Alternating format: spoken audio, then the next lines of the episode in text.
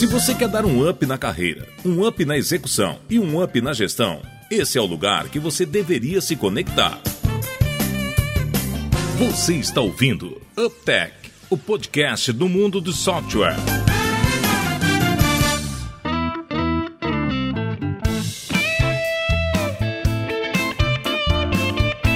Olá, seja bem-vindo ao 23 episódio do UpTech. Meu nome é Guilherme e hoje é um dia especial porque depois de muitos e muitos meses, não estamos os três juntos, mas pelo menos eu e o Yonan estamos fisicamente juntos aqui. O Davidson ainda tá, tá remoto, então depois desses longos meses aí, a gente é, voltou a experimentar parcialmente, pelo menos, uma, uma gravação aqui é, presencial. E claro que a gente tá aqui com os nossos cuidados todos, mas tá muito bom, muito bom gravar, gravar presencialmente de novo, é diferente. Totalmente, cara. É, foi um plano por etapas, né, Guilherme? Ou seja, primeiro juntamos dois, testamos, se der certo aqui o projeto piloto, uh, aí nós vamos para uma gravação presencial full. É, Davidson, você sabe que esse final de semana eu tava na casa de um, de um amigo, né, que escuta o, o podcast, e cara, de novo ele falou assim, cara, eu já conheço você e o Yonan e tal, mas eu preciso conhecer o Davidson, cara, porque o Davidson, ele que dá o, o tom aí do, das coisas, então tá fazendo falta o Davidson presencial aqui, mas... Ô, como, é que, como é que é o nome desse amigo seu? Porque eu vou falar uma coisa para ele de onde que eu sei. É o Dorival. Dorival,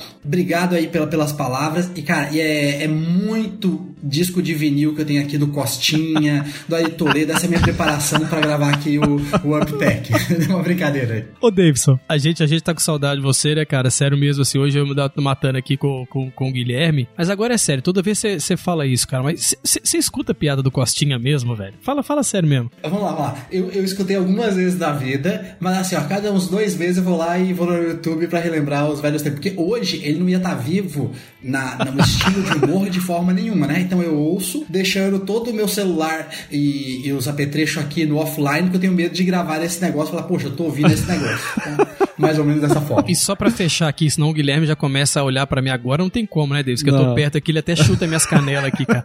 Esse chefe bravo é um inferno, velho. Agora, só mais uma aqui. O Ari Toledo, você também escutava, Davidson? Não, o Ari Toledo eu escuto muito. Ó, é bom demais. Que isso? Eu fui no show desse cara em Curitiba. É muito bom as paródias lá das musiquinhas. Cara, eu, eu gosto pouco de rir nessa vida, né? Então eu procuro esses caras tudo. Esse, esse, esse é o Davidson. Dorival, é um abraço para você. Você vai conhecer o Davidson, viu? Deixa acabar o Covid Time que você vai conhecê-lo. vai, vai.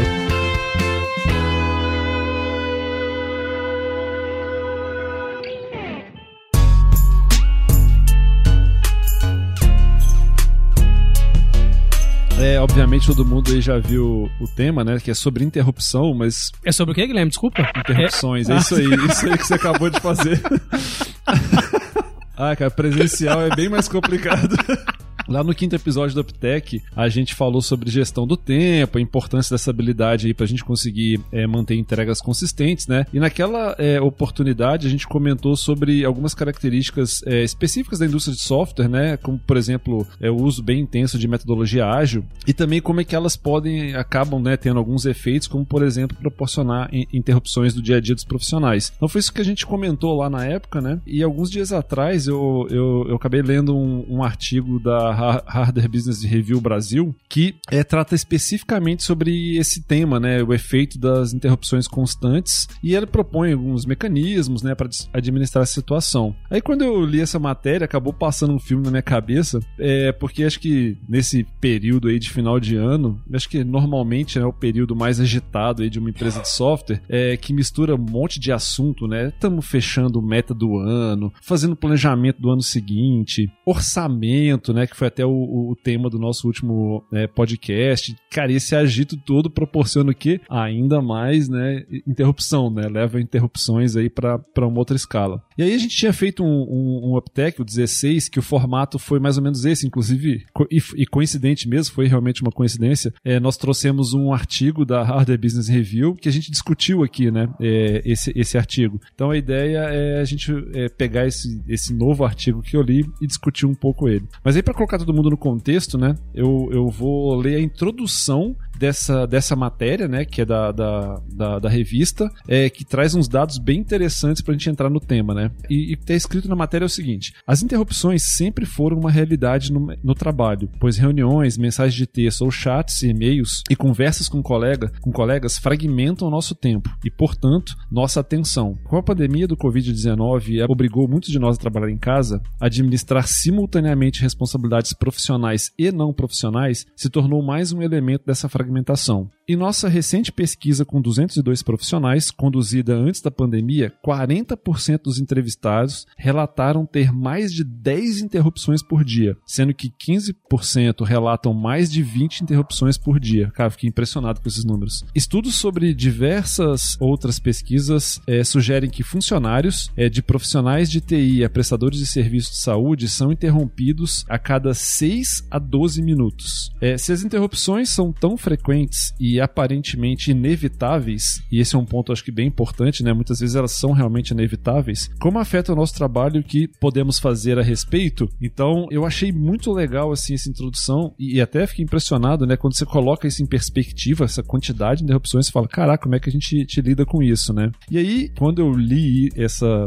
essa introdução, li essa matéria, é, me, primeira coisa que me veio na cabeça e pra gente abrir nossas discussões é, no fim do dia, será que a gente é mesmo multitarefa, né? Será que o ser humano é multitarefa. E Yonan, inclusive, faz uma, um workshop de gestão do tempo que ele fala sobre isso, né, Yonan? Pô, exatamente isso aí, cara, bem, bem lembrado. E isso não é, não é opinião, não, viu, pessoal? Isso aí são fáceis, depois eu posso compartilhar aí. Tem um estudo bem grande da Universidade de Utah, que foi feito ali em 2008, que ele comprova, é, através de vários experimentos, que de fato o cérebro humano ele não é, não é, é multitasking, assim, né? O que a gente normalmente chama de multitasking, eles dizem que na verdade o nome é tasking switch, porque a gente só consegue fazer uma atividade cada vez. O negócio é que a gente vai alternando isso em curto espaço de tempo. E quando o Guilherme compartilhou com a gente a, a matéria, eu até fiquei muito impressionado. Falei assim, Guilherme, é isso mesmo, cara? Uma interrupção a cada 6 a 12 minutos? E é isso, isso mostra um pouquinho que a gente desliga, faz alguma outra coisa, desliga, faz alguma outra coisa, né? Então, assim, ó, galera, o que traz normalmente, assim, que o contrário do senso comum é que ser multitarefa não torna o tempo mais produtivo. E quantas vezes, né, cara, acho que no ambiente de trabalho o Davidson já, já já, troquei algumas ideias com eles assim, com ele assim, que qu quantas pessoas muitas vezes se gabam, né, de poder fazer um monte de coisa ao mesmo tempo. Na realidade, cara, não. Ele tá trabalhando em cima de todos esses processos de liga um pouquinho, faz alguma coisa, desliga e inicia o próximo. Só que isso, na realidade, torna-se menos produtivo e sabe enquanto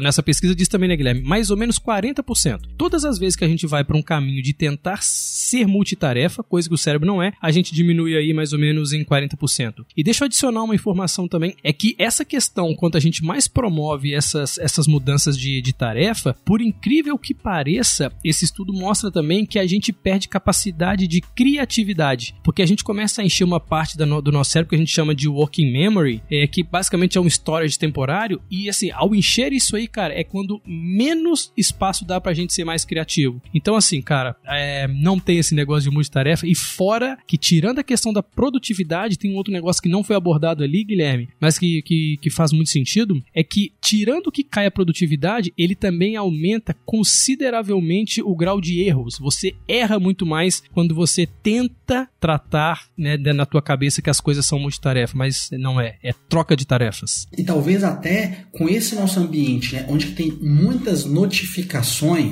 então cada um na sua, no home office está usando alguma questão, né?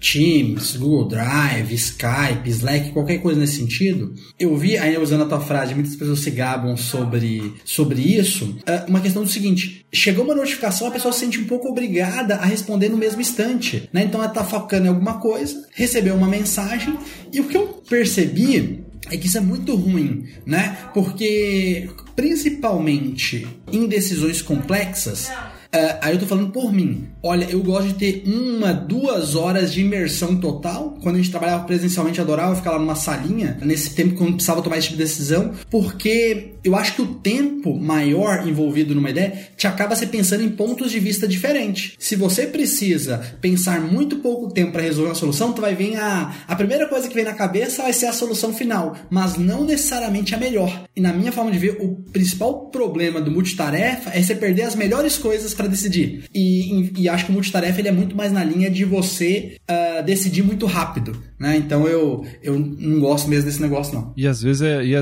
e é louco, né? Porque às vezes é, a gente, essa questão de imaginar né, o ser humano como, como multitarefa é meio que um senso comum, né? Todo é mundo acha comum. que, que você é. E obviamente os psicólogos ou os estudiosos da, da, da, neurociência nos desculpem pela falta de profundidade no assunto neurociência, né? Certamente tem estudos profundos e complexos ligados à neurociência. A gente está, obviamente, aqui compartilhando a nossa experiência e a relação dela com a indústria de software, mas, né, olhando pelo, por esse fato mais senso comum, todo mundo acha que é, que é, que é multitasking, e na prática, né, o Jonas citou o estudo e essa própria matéria fala um pouco é, ao contrário. Tem, tem um trecho aqui, eu vou, eu vou, eu vou citar só sobre essa questão da multitarefa que eu achei muito legal, é que ela fala assim, ó, pesquisas anteriores feitas por uma de nós, são duas autoras desse texto, né, é, Sophie Leroy, demonstram que nosso cérebro tem dificuldade para desviar a atenção tarefas. Na maioria das vezes, parte de nossa atenção permanece focada na tarefa interrompida e não muda totalmente para outra demanda, que é o que o Anan comentou, né? Um termo que ela cunhou como resíduo de atenção, ou seja, é, você vai para outra tarefa, mas um pedaço da tua atenção ficou na tarefa anterior. E cara, essa parte eu achei sensacional. Isso acontece porque temos uma necessidade primordial de conclusão, o que torna a troca de atenção algo muito difícil para o nosso cérebro executar. Cara, eu achei isso muito bacana. Ao trabalho incompleto em vez de colocá-lo de lado, mesmo quando uma mudança de foco é necessária. Embora possamos pensar que nossa atenção foi direcionada para a próxima tarefa, isso não aconteceu, pelo menos não totalmente. Um resíduo permanece. Consequentemente, executamos a segunda tarefa com apenas parte de nossos recursos cognitivos e corremos o risco de executá-la de maneira insatisfatória. Que eu resumo um pouco do que a gente conversou aqui, né? Cara, eu achei genial isso, eu achei esse conceito aqui do. Como é que ela chamou? Resíduo de atenção, né? É, é muito doido. E, eu tinha até anotado aqui pra gente entrando. Acho que a gente pode misturar um outro tema que eu ia trazer, que era os, os efeitos colaterais, né? De você não administrar esse excesso de, de interrupção. E aí, na minha no meu parco conhecimento, ou pelo menos na minha visão leiga da, de como isso acontece, cara, é, eu, eu vejo que às vezes eu chego no final do dia muito destruído, assim, né? Você fala assim, caramba, nossa, o que, que aconteceu? Eu cheguei muito mais cansado. E quando eu olho para trás, mesmo que não tenha tido micro interrupções, mas quando você foi mudando de contexto milhares e milhares de vezes ali, muitas vezes, isso cansa muito a gente, né? Cansa a nossa cabeça.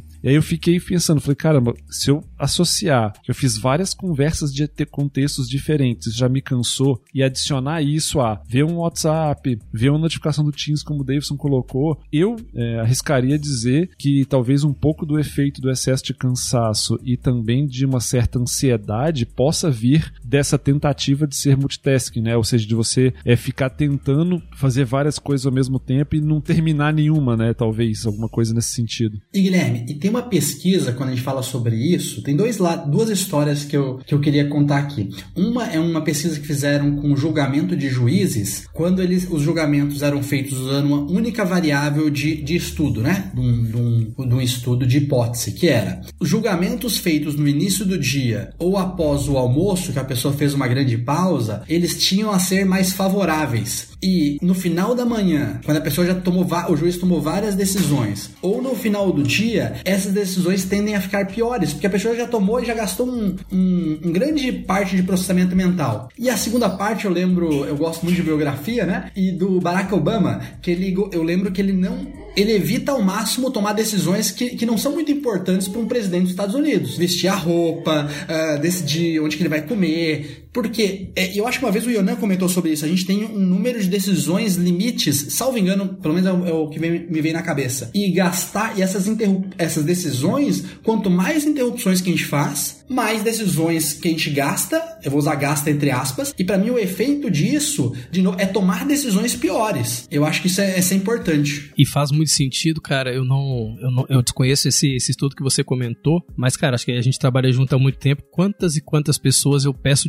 desculpas, né? Que é exatamente isso, né? Mas, mas sem fundamento, vamos falar assim, é científico, mas muito mais é empírico do que eu vivo no dia a dia. Que assim, cara, eu tento realmente evitar ao máximo decisões no final do dia também, cara. E, e sem, assim, ó, é porque realmente a gente tá cansado e eu vejo, cara, que até no lidar com as pessoas no final do dia, eu não, por mais que a gente se esforce, você não lida com o mesmo tom de humor, com o mesmo tom de atenção, com o mesmo tom de, né, assim, de olhar para mais variáveis quando no começo do dia. Então, assim, cara, isso tudo só corrobora daquilo que, que o Guilherme tava lendo sobre, sobre a matéria, né? Que assim, ó, não adianta, cara. A gente de verdade não é multitask, tem um limite mesmo de decisões que você precisa tomar. E o ponto aqui que eu achei mais sensacional também dessa matéria foi essa, esse termo que o Guilherme usou ali, como é que é? É atenção residual, né? Resíduo de é, atenção. É, resíduo, resíduo de atenção. E olha que doideira, né? Quando fala do resíduo de atenção, quando você é interrompido numa tarefa, você acabou já automaticamente tornando as duas tarefas piores e mais difíceis a conclusiva, né? Isso é louco. Né? Porque assim, tu, tu já perdeu a primeira, aí você ficou com atenção. Aí na segunda você já perdeu energia para tentar resolvê-la porque você tá prestando atenção na primeira. Cara, mas no final das contas, e o que que faz, né? Num, num contexto desse? É, não, e, e, e, e é bem legal e quem estiver nos escutando aí procurar, a gente vai deixar o nome da matéria, pelo menos em áudio, porque a gente tem prometido os links, né? E nem sempre a gente tem, tem conseguido cumprir. O Instagram mesmo tá lá parado. Mas é, acessando ali, enfim, tá, é público lá na, na, no site lá da, da revista, tem uma, uma parte que eles explicam o teste, né? D dividiram lá em dois grupos e tal. E o mais interessante é que, assim, quando eles, além de interromper o grupo, é, de repente, eles introduzem ainda uma pressão de tempo cara, o resultado piora mais ainda, mais, né? Então, é, a gente tava um pouco disso, né? Falando um pouco do efeito, dos efeitos colaterais. Alguns aqui, né, que a gente citou, eu acho que é tomada de é, aumento da possibilidade de erro, tomar decisões piores, ficar é, um pouco, sei lá, talvez até dessa questão da ansiedade por o cérebro não tratar bem, como mostrou a pesquisa. Essa questão de você não concluir algo, né? Então você fica com aquilo, sei lá, talvez um sentimento de, de dívida, né? De, de você não ter terminado, enfim, alguma coisa nesse sentido. Então, no fim, eu acho que o Yonan é, cita isso, né? Se eu não me engano, Yonan, no seu workshop lá de gestão do tempo, mas acho que você abre ele falando de ansiedade total, e tudo, total. né? Talvez a interrupção seja um dos elementos é, que mais impactam a tua questão de tirar seu foco, né? De você não ter foco. E é, no fim atrapalham o teu processo de gestão do tempo, né? De fato, assim, de você tentar fazer milhões de coisas do mesmo tempo, vai ficando cansado, cansado, cansado. É, seu cérebro vai entrando numa, numa espiral um pouco negativa de não estar tá conseguindo terminar as coisas. E, e, e é muito prejudicial, né? Realmente muito prejudicial. E aí, até antes de mudar de, de, de, de bloco, Guilherme, eu sei que eu e o Davidson estavam montando algumas apresentações em conjuntas, né? E você citou que, que em algum momento o cérebro tem uma necessidade primordial de conclusão. E eu tava falando com o Davidson, né? Assim, quando a gente pega bons oradores ou caras que normalmente engajam numa, numa história, como que normalmente esses caras começam com uma pergunta? Porque o cérebro, ele, ele se obriga a ter a conclusão daquilo, então ele, ele, já, ele, já, ele já envolve mais atenção, porque naquela pergunta, cara, ele precisa ter um desfecho. Não importa se é positivo, se é negativo, se não é o que o cara estava esperando. E eu e Davis uma vez comentando do como faz diferença logo na largada você sair com uma pergunta que gera, né, exatamente por esse sentimento de conclusão. E uma vez também, né, eu tenho o, minha, minha, família assim são, são, são músicos, né, minha irmã, meu cunhado, sobrinhos e tal. E putz, cara, como que na música é uma coisa que a gente não percebe muito, mas essa questão da conclusão é muito do que, que dá um aspecto da harmonia também, né? Porque se a gente chega a falar só assim, ó, tan, tan, tan, tan, tan todo mundo vai querer complementar complementar o Tan na cabeça, sabe? Sempre fica faltando alguma coisa, né, nessa questão da, da harmonia musical. E tem muito a ver com isso, cara. Como é que você completa esses ciclos de conclusões, né? E aí pensa, cara, no, mundo de, de tarefas assim, gente, eu vou falar um número aqui. Eu tenho, eu sei que ele soa alto, mas cara, eu acho que depois eu vou tentar achar o, o, o estudo, mas assim, ó, que a gente toma cerca de 15 a 20 mil decisões por dia. Caraca. É o tempo inteiro decidindo sobre coisas, né? Então quando o Davidson fala assim de um Obama, de um cara tentar se livrar desse negócio, por mais mais imbecil que pareça, né? Tipo assim, ah, escolher a roupa. Sim, cara, é menos uma, escolher onde almoça, onde janta, cara, e de vez em quando terceirizar isso é bom. ô, e, e, eu tenho aqui em casa, né? Eu sou, sou casado com a Natasha, e às vezes a Natasha fala que eu peco pelo excesso com isso. Porque eu tento, por tudo, depois do dia de trabalho, falar, ô Natasha, você não quer decidir? Ela pergunta às vezes uma coisa simples, né? Pra qual restaurante que a gente vai, qual filme, e às vezes você tá mais cansado, e você fala assim, ah, cara eu só não quero ter que decidir em relação a isso. E uma outra questão, já que você falou da apresentação, Yuna, eu tô terminando um livro chamado O Princípio da Pirâmide, da Bárbara Minto, que é a base da comunicação da McKinsey. Sim, né? sim. É, é muito interessante. E o que ela fala sobre a forma de comunicação para engajar a pessoa, né? E, e aí, olhando é, dentro do nosso contexto, para que ela não se submeta a interrupções, é muito na linha de começar com uma pergunta para a pessoa falar, poxa, uma pergunta que a pessoa saiba, depois responde uma coisa que ela saiba para ela criar uma conexão de que aquilo é verdadeiro, ou seja, e depois sim falar uma pergunta de algo que ela não saiba. E aí depois disso aí fica uma atenção ao máximo, de acordo com a Bárbara Minto. Então só para complementar essa parte, é um livro chato de ler, mas muito bom de conteúdo.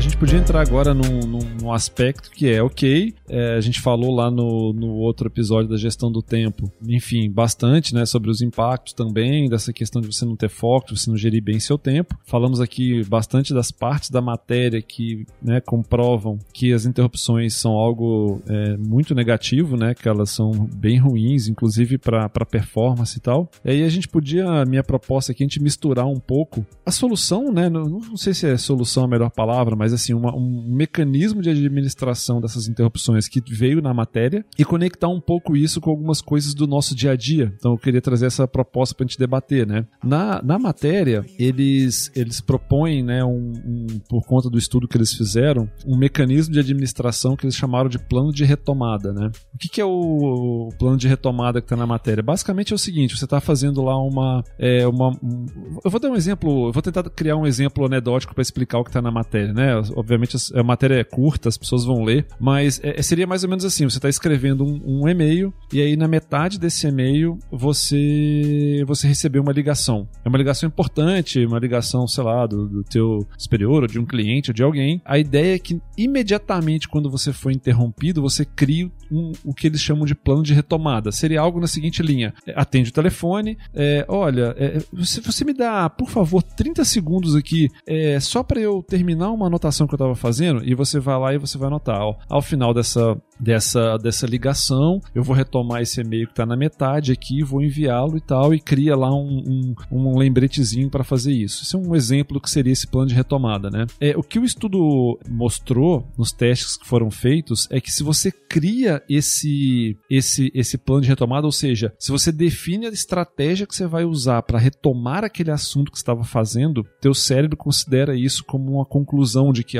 de algo que estava fazendo que você vai reabrir depois. E aí os números são, são, são bizarros, assim, que eles conseguiram é, testar, que eles falam que as pessoas que fizeram isso, em geral, eles falaram que são coisas que demoram no máximo um minuto, olha que louco, que estiveram muito menor resíduo de atenção é, na tarefa do que o outro. Ou seja, o fato de você ter na tua cabeça concluído, mesmo que essa conclusão seja vou fazer isso depois, faz com que você dê muito mais atenção na tarefa seguinte sem ficar pensando naquela tarefa anterior. E isso é, isso é muito, muito interessante. Enfim, tem vários exemplos ali na matéria, mas eu achei isso bem bacana. Então, assim, sob o ponto de vista da, da matéria, né, do estudo que foi feito, a proposta de contornar esse problema da interrupção é: ok, às vezes a interrupção é inevitável, aceite a interrupção, porém, aceite ela criando um plano para voltar a fazer a atividade que estava fazendo antes. Eu achei isso massa. E que legal que assim, né, cara? Porque é, eu não conhecia isso, né? Eu de fato, não, não. não. Te confesso que nunca fiz e vou, vou começar a fazer. Vocês podem me cobrar no dia a dia porque eu achei muito simples, cara. Muito simples. E se tem uma coisa que normalmente, óbvio que a gente não demonstra, mas que irrita um pouco, é esse grau de interrupção. E como você falou, elas são inevitáveis, né? Às vezes é realmente mais importante acontecer alguma coisa e tal. E, putz, eu achei assim, dado o, a simplicidade da, da proposta da solução versus o resultado que eles alcançaram, pô, algo que é super prático de se fazer, né? É factível, né? Super, é um negócio super, super execuível e tal, exatamente. Isso aí eu achei fora de série. Eu trabalho com o Iona Guilherme desde 2016, né? Em 2016 teve o um workshop do Iona de gestão do tempo, e a partir de 2017 eu fiz uma coisa que, que mudou minha vida, cara, sobre isso. Assim, mudou, mudou mesmo. Cara, é ignorar a notificação. É boa, cara, é, é, cara, quando você ignora, coloca no mudo, cara, silencia grupo. Eu, eu até criei um conceito agora. Eu acho que você transforma de uma leitura passiva, a outra pessoa te mandou e você só tá recepcionando isso, e quando você silencia esse negócio, você transforma numa leitura ativa. Ó, agora eu quero me atualizar informar sobre a leitura de um determinado item. Eu vou atrás dessa informação. Então, assim, ó, eu amo. É, aqui no meu computador tem um negócio chamado Não Perturbe. Cara, eu gosto demais. Tudo que é grupo meu no Teams ou no WhatsApp tá silenciado. Nossa, eu tenho. Eu fico, eu fico sem paciência. É agora que o WhatsApp tem aquele silenciar por tempo indeterminado, ó. beijo, é, como é que é? PMs do WhatsApp. Cara, eu gosto muito de vocês. O segundo ponto, depois de ignorar, é o seguinte: eu acho que é você não se sentir culpado quando você olha a sua caixa de e-mail e tem 200 e-mails não lidos. Quando você olha ali no chat, você precisa falar com uma pessoa e tem aquela mensagem que ela te mandou há três dias atrás, há dois dias atrás, né? Não é uma situação legal, né? Pelo menos eu não acho. Mas assim, ó, eu acho que quando você vai trabalhando sua mente, falando que essa situação ela aconteceu porque você estava focado em outra coisa que entregava mais resultado, eu acho que você vai acostumando um pouco com isso e, e aí você sofre um pouquinho menos no dia e alguma hora você para de sofrer. Você fala assim: olha, eu não dou conta de todos os e-mails, eu não consigo responder todas as pessoas no mesmo dia e, e, e faz parte, as pessoas vão começar a entender sobre isso. Porque no final, é, o Davidson, de quatro anos atrás, ele acreditaria com certeza muito que fazer o máximo de coisas, cara, fazia você ficar mais produtivo. Oh, sem brincadeira, eu, eu, eu olhava que meu dia produtivo era fazer 20 coisas.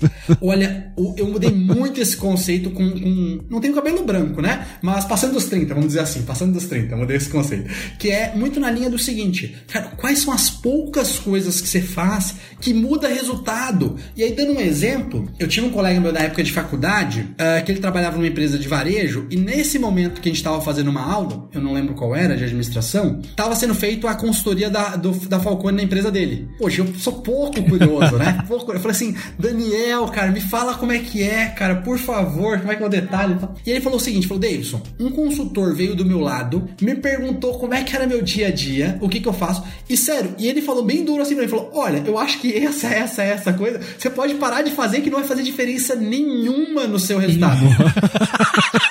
nenhuma, nenhuma, nenhuma. Ele falou assim, cara, é, o, os caras são muito metódicos, né? E eles usam duas ferramentas ao extremo. Pareto, pare de fazer coisas que não vão impactar em nada. PDCA, que melhora um pouquinho a cada dia. Então, se eu fosse resumir, é, cara, ignorar notificação. Olha, achou aquele sininho de não notificar? Nossa, acho que vai ser legal. Não se sentir culpado de ver aquele, aquela bolinha de notificação de Facebook, LinkedIn, de Teams. E até tem alguns aplicativos que dá para tirar aquela bolinha. Melhor ainda e focar em entregar poucas coisas que entregam resultados. Eu, eu confesso que, assim, eu, eu tenho um pouquinho de agonia, assim, com notificação. Ela, é, ela é controlável, mas é um pouquinho. Mas eu tenho uma inveja do Yonan, cara. Às vezes eu pego, assim, do com ele, vejo no computador dele, tem, tipo assim, um aplicativo qualquer lá, 1322 notificações, e ele vive bem com isso, cara. Cara, isso dá uma inveja, rapaz. Tipo, eu, eu, eu vejo você e falo, cara, deve ser uma paz o cara que consegue olhar para isso e viver.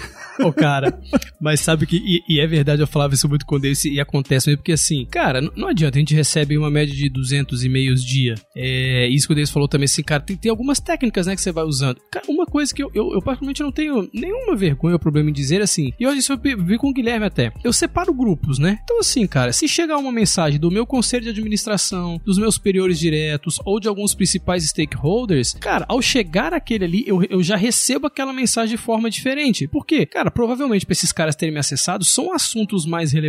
Então, essa.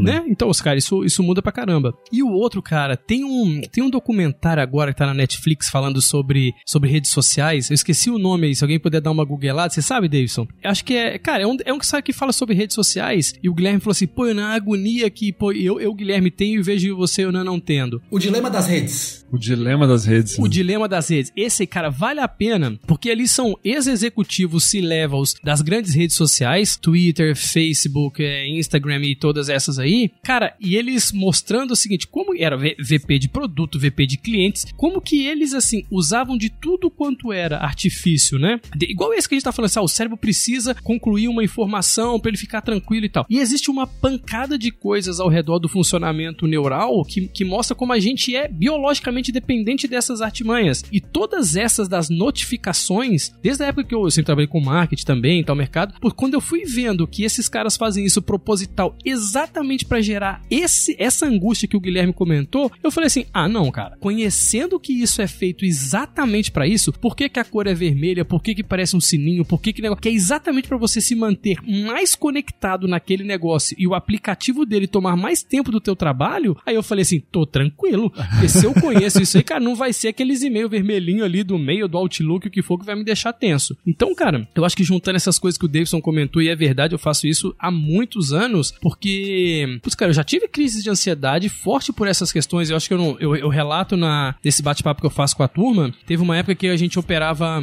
em 42 países, a operação era global e eu tinha gente de espalhado no mundo inteiro, literalmente no mundo inteiro. Cara, e no afã, eu lembro que era a época do Blackberry. E no afã da gente tentar responder todo mundo, literalmente do mundo ao mesmo tempo, cara, isso me causou uma série de problemas, assim, durante um, uma, uma etapa de tempo. E eu lembro, pessoal, assim, ó, eu escutava o barulho do BlackBerry à noite, de madrugada, eu acordava para responder aquilo ali, e chegou uma época da minha vida, cara, que eu escutava aquele barulho, eu chegava a ter ânsia de vômito. De tanto que aquilo, tipo assim, cara, ficava martelando. E era exatamente por isso, porque eu tava com a cabeça assim, não, cara, minha caixa de e-mail tem que estar tá zerada, os meus workflows de aprovações tem que estar tá zerado. Cara, você começou a criar rotina. Quem trabalha comigo sabe assim, ah, meu pedidos de compras, cara, eu aprovo todo dia às 8 e meia da manhã. Ah, eu coloquei um no meio do dia, velho, só se for muito urgente para aprovar no outro ali, aí vai gerar essa interrupção. Então, cara, talvez, Guilherme, essa questão aí de como administrar é da gente não ser, não ter essa, essa característica de assassino que é super-homem e, e, cara, entender que o vermelhinho ali vai ficar em algum momento, beleza? E também de não ter vergonha de separar em tese, mais ou menos como o Davidson falou,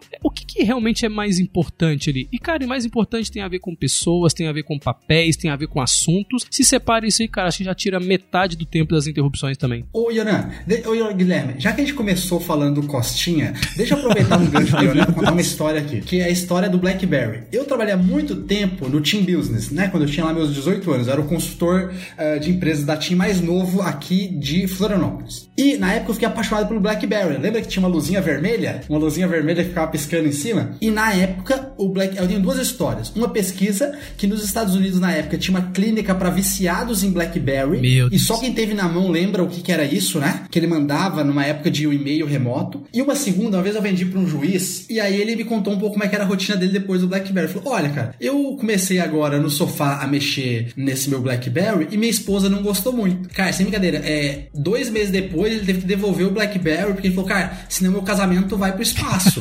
então, essa questão da notificação, talvez na questão ali, qual pauta, Guilherme, como administrar, os principais efeitos, eu acho que não é esse, não chega nesse. Mas acabar casamentos de uma maneira uh, muito ao extremo pode ser um, um efeito aí das notificações. Não, depende, né, cara? Se você não deixar a sua esposa te interromper, também você pode acabar o casamento. Tem que administrar bem isso, né, cara? Não, mas o que eu ia fazer, eu ia fazer uma provocação assim. Quando a gente falou da gestão do tempo, obviamente a gente fala muito para o indivíduo no, no, no teu processo de autogestão. E a gente hoje aqui falou bastante também do tipo assim, cara, quais são os mecanismos que você pode usar, né? Ou quais são os efeitos em você mesmo é, desse processo da interrupção, que às vezes é inevitável. E aí eu fiquei pensando, a gente fala basicamente aqui, nosso foco é falar para posições de gestão ou pessoas que queiram entender de gestão das empresas de software, né? A gente fala para esse mundo de software olhando bastante para essa camada de gestão. E eu fiquei pensando assim: o outro lado é como que nós, enquanto gestores, temos que dar atenção a essa esse universo de interrupções que podem derrubar a performance dos nossos times. E muitas vezes o nosso exemplo pode ajudar, né? Então, assim, como o Yonan falou, né, dos mecanismos que ele usa, às vezes, empiricamente, quando você vai usando esses mecanismos, você vai ajudando o resto da estrutura que está ligada a você a também ter alguns comportamentos, né? Eu vou, eu vou dar um exemplo, assim. Muitas vezes é, a gente dá, faz aquele overworking, assim, trabalha um pouquinho mais depois do horário tal, que você precisa fazer algumas coisas, e aí você termina o dia lá, às vezes tem pessoas que final do dia é o horário de mandar os seus e-mails e tal. E aí, cara, seis e meia, sete horas, você dispara um monte de e-mail, dispara, dispara um monte de mensagem para as pessoas que trabalham contigo. Você tá provocando um monte de reação nessas pessoas, né? Que às vezes você não precisa naquele, naquele momento. E eu fui experimentando isso. É, lá, eu acho que eu já citei, certamente já citei em algum podcast aqui o livro lá do, do Laszlo Bock, né? O jeito diferente de trabalhar. E, e foi nesse livro que me despertou essa questão do tipo assim, Eles tinham dois times lá que performavam muito bem, lá dentro do Google, e um dos times tinha um grau de satisfação no trabalho maior do que o outro, mas apesar dos dois performarem bem, foram ver uma das coisas que era muito diferente é que no grupo que performava bem, mas o, nível de satisfação era pior, existia um volume alto de troca de mensagens fora dos horários de, de expediente. E às vezes é uma coisa simples e quando você vai ver aquilo não tem efeito prático do ponto de vista da operação, né? Você mandar um e-mail às 8 da noite ou às, ou às 8, ou às 8 da manhã do outro dia, não tem nenhuma diferença. Porém, se do outro lado tem uma pessoa do seu time que já tem um pouco de ansiedade, já vai ver um e-mail seu que é o líder da pessoa, e você vai disparar um monte de coisa na cabeça dela. Eventualmente você está até interrompendo alguma coisa que é da vida pessoal, né? Que é um tipo de interrupção também, que vai causar ansiedade, tal, um monte de coisa. Então, um pouco da provocação é assim: por mais que você possa ter seu mecanismo, como o, a matéria propôs, né, criar seus planos de retomada, eu acho que todos os gestores e nós três aqui, como é, líderes de, de, de, das áreas que a gente atua, também temos um pouco de responsabilidade de pensar sobre isso quando a gente está no nosso dia a dia gerindo as nossas coisas, porque a gente às vezes controla isso do nosso lado, mas não pensa em controlar do lado e vai demandando dos outros, Exatamente. né? Faz todo sentido, cara. Então, eu acho que nesse, nessa questão de como administrar teria esses dois aspectos, né? Esse que a gente falou, da notificação, tudo que a gente falou, mas também a gente tem um pouco de disciplina de cuidar disso, né? Ô Guilherme, e já que você falou sobre isso, eu ia falar duas dicas bem relacionadas práticas com isso que você comentou. A primeira delas, a maior parte dos, dos administradores de e-mail, né? Por exemplo, o Outlook, eu tenho certeza que é o que eu uso no meu dia, agora tem uma opção chamada agendar mensagem, que é super bacana. Se para você é importante você mandar a mensagem à noite por, pela sua rotina de dia, cara, use então agendar. Você dispara todas as 8 da manhã e olha só, você conseguiu as duas coisas. Não mudar o seu dia a dia e conseguiu fazer isso que tu deu o exemplo muito bem, que diminui a ansiedade do seu time. E a outra dica é o seguinte: se você está falando para a pessoa administrar melhor a agenda dela, quando ela não te responde na hora, você nunca pode cobrar ela, porque aí você está sendo incoerente. Você fala assim, pô, peraí, eu te mandei uma mensagem, você não respondeu na hora. Vai um pouco contra aquele exemplo que a gente estava falando, né? Então, só esses dois pontos. Verdade. Não, e, e, e, e acho que até que esse é um, é um tipo de é de coisa que quando eu também lendo, e agora que a gente batendo papo veio na minha cabeça que assim, cara, você também pode estabelecer o, o que, que é o acordo de urgência, né? Que é do tipo assim, cara, olha só, no nosso dia a dia nós vamos fazer dessa, dessa forma, mas cara, se eu te ligar é porque, cara, realmente é isso é uma urgência. Pô, eu acho que boa. É, assim, eu acho que a provocação que a gente ficou aqui é assim: será que Curti. é possível você conjuntamente, né? A pessoa por si só criar seus mecanismos de gerenciamento de interrupção, mas nós, enquanto gestores, criarmos também as, a cultura, né? De, de reduzir a interrupção nos nossos, nos nossos times. Então isso é bem, sei lá, acho que isso é um negócio bem legal. E simples, né? Em tese, fazer e um simples, acordo desse, é. aí fala assim, cara, ó, se eu te mandar um WhatsApp, não fica tenso, não, não precisa responder. Não, não precisa responder tão rapidamente. Se eu te mandar um e-mail também, agora, se eu te ligar, né, que você falou, se eu fizer, sei lá, qualquer coisa, o mecanismo Isso. que a gente achar, se eu te mandar um Teams, é. aí sim tu dá uma olhadinha. Cara, é simples, duas coisas simples, tanto essa quanto a outra lá de anotar entre uma tarefa e outra, né? É, essa, essa eu achei bem legal. É, até, é, ela escreve, escreveu um negócio bacana sobre a questão do plano de retomada. Na matéria tá assim: é, nosso trabalho mostra que não temos é, de sucumbir passivamente aos efeitos negativos das inter, interrupções inevitáveis. E é legal que na matéria usa várias vezes esse inevitáveis, né? Porque às vezes a gente fica nessa linha do, ah, então eu não vou ter interrupção. Não, não tem jeito, cara, né? Não existe. Não, não, não existe, né? Não existe. É, pode acontecer um monte de coisa e tal. Aí ela fala, o plano de retomada é proporciona ao cérebro o, encerramento cognitivo de que precisa para reduzir o resíduo de atenção e para que possamos estar mais presentes e atuarmos no máximo de nossa capacidade. Então achei isso bem, bem bacana.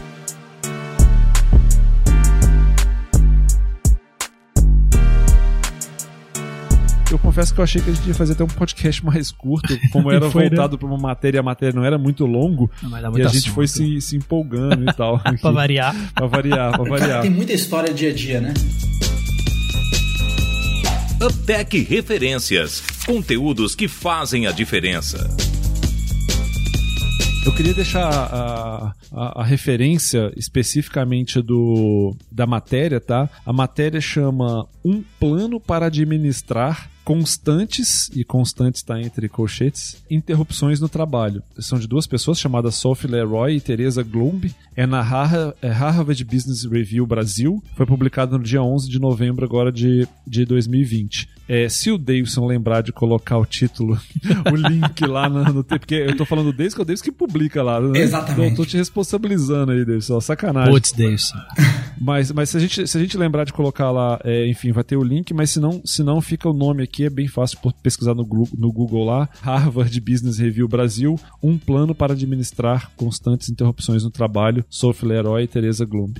Show de bola. Eu tenho uma referência que eu gosto muito, muito mesmo, né? Eu tive a oportunidade de terminar meu MBA agora e eu estudei com uma consultora da faculdade. Ela falou, Davis, grande parte da nossa consultoria tem a ver com começar a entregar um livro para a galera, né? Que a gente fez. Que o livro é Gerenciamento da Rotina do Trabalho do Dia a Dia do Vicente Falcone. Na minha forma de ver, esse livro é muito focado na ferramenta de Pareto, porque às vezes é uma coisa mais simples, mas acho que quando a gente entende ela na profundidade, ela tem um reflexo muito grande na nossa, na nossa vida pessoal, nossa vida profissional e pessoal, quanto à priorização. Então, uh, fica o meu, a dica de livro aí. Boa. A minha, é, ele é, ele é um livro naturalmente desse qual do autor, é do Daniel Goleman. Mas, cara, esse eu, eu falaria que ele, assim, ele é um guia completo, assim, para ajudar a gente a manter a atenção naquilo que realmente é relevante, né? O nome desse livro chama-se Foco do Daniel Goleman. É um bom livro, não é pegar ali de, uma, de, de um momento a outro, não, mas é um livro de cabeceira para todas as vezes que você achar que tá interrompendo muito alguém ou contar com alto grau de interrupção, pega um ou dois capítulos ali, dá uma lidinha que você já sai com coisas, coisas boas assim. Foco do, do Daniel Goleman.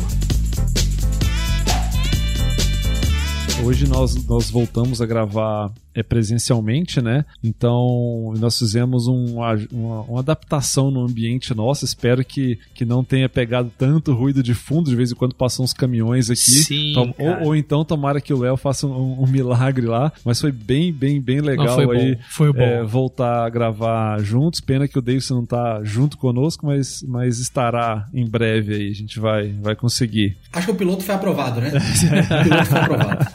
Não, muito bom, muito bom. UpTech Question. Reflexões para repensar. Davidson, nossa perguntinha é reflexiva. tem aqui a pergunta, né? Não, cara, tem aquela em três lugares diferentes. Ah, cara, eu parei até. Oh, é muito. Eu vou te falar, Davidson. Tem um lado bom, cara, de estar tá eu e Yonan gravando aqui junto e vocês distante, que daí a gente vai te zoando, cara. É mais, mais legal ainda. Mas enfim. Cara, não, é, sempre vai ter uns traumas na vida da gente, cara, é que a gente aprende por erro, né? Então, esse daí eu aprendi bem, viu? Esse daí eu aprendi de A, de a, a Z. Então, assim, ó. É, a pergunta reflexiva, vai lá. A pergunta reflexiva, vou até dar uma respirada para falar como você, o Guilherme, ou como o Cid Moreira, ou como o Davidson mesmo, acho que é mais provável. Você já parou para analisar a quantidade de interrupções que tem no seu dia a dia e quais os efeitos que elas causam na sua produtividade? Pessoal, um forte abraço, muito obrigado pelas daí. A próxima vez aí vamos estar nós três juntos e cada vez mais avante o UpTech. Valeu, valeu pessoal. Um abraço. Tchau, tchau. Valeu, gente. Falou, tchau, tchau.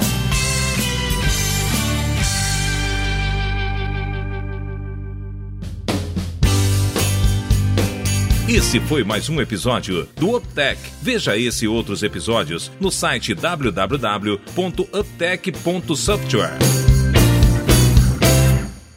Eu queria. Você ia falar alguma coisa, Davidson? Você tá remoto, né, Davidson? Tadinho. A gente esqueceu oh, do Davidson. Eu tô eu e o Yonan aqui, ah, a gente tá debatendo, tá interagindo. tá interagindo, o Davidson tá Não, remoto. Eu já levantei, eu, eu, já levantei essa mãozinha do Teams um milhão de vezes, não tô brincando, tô brincando.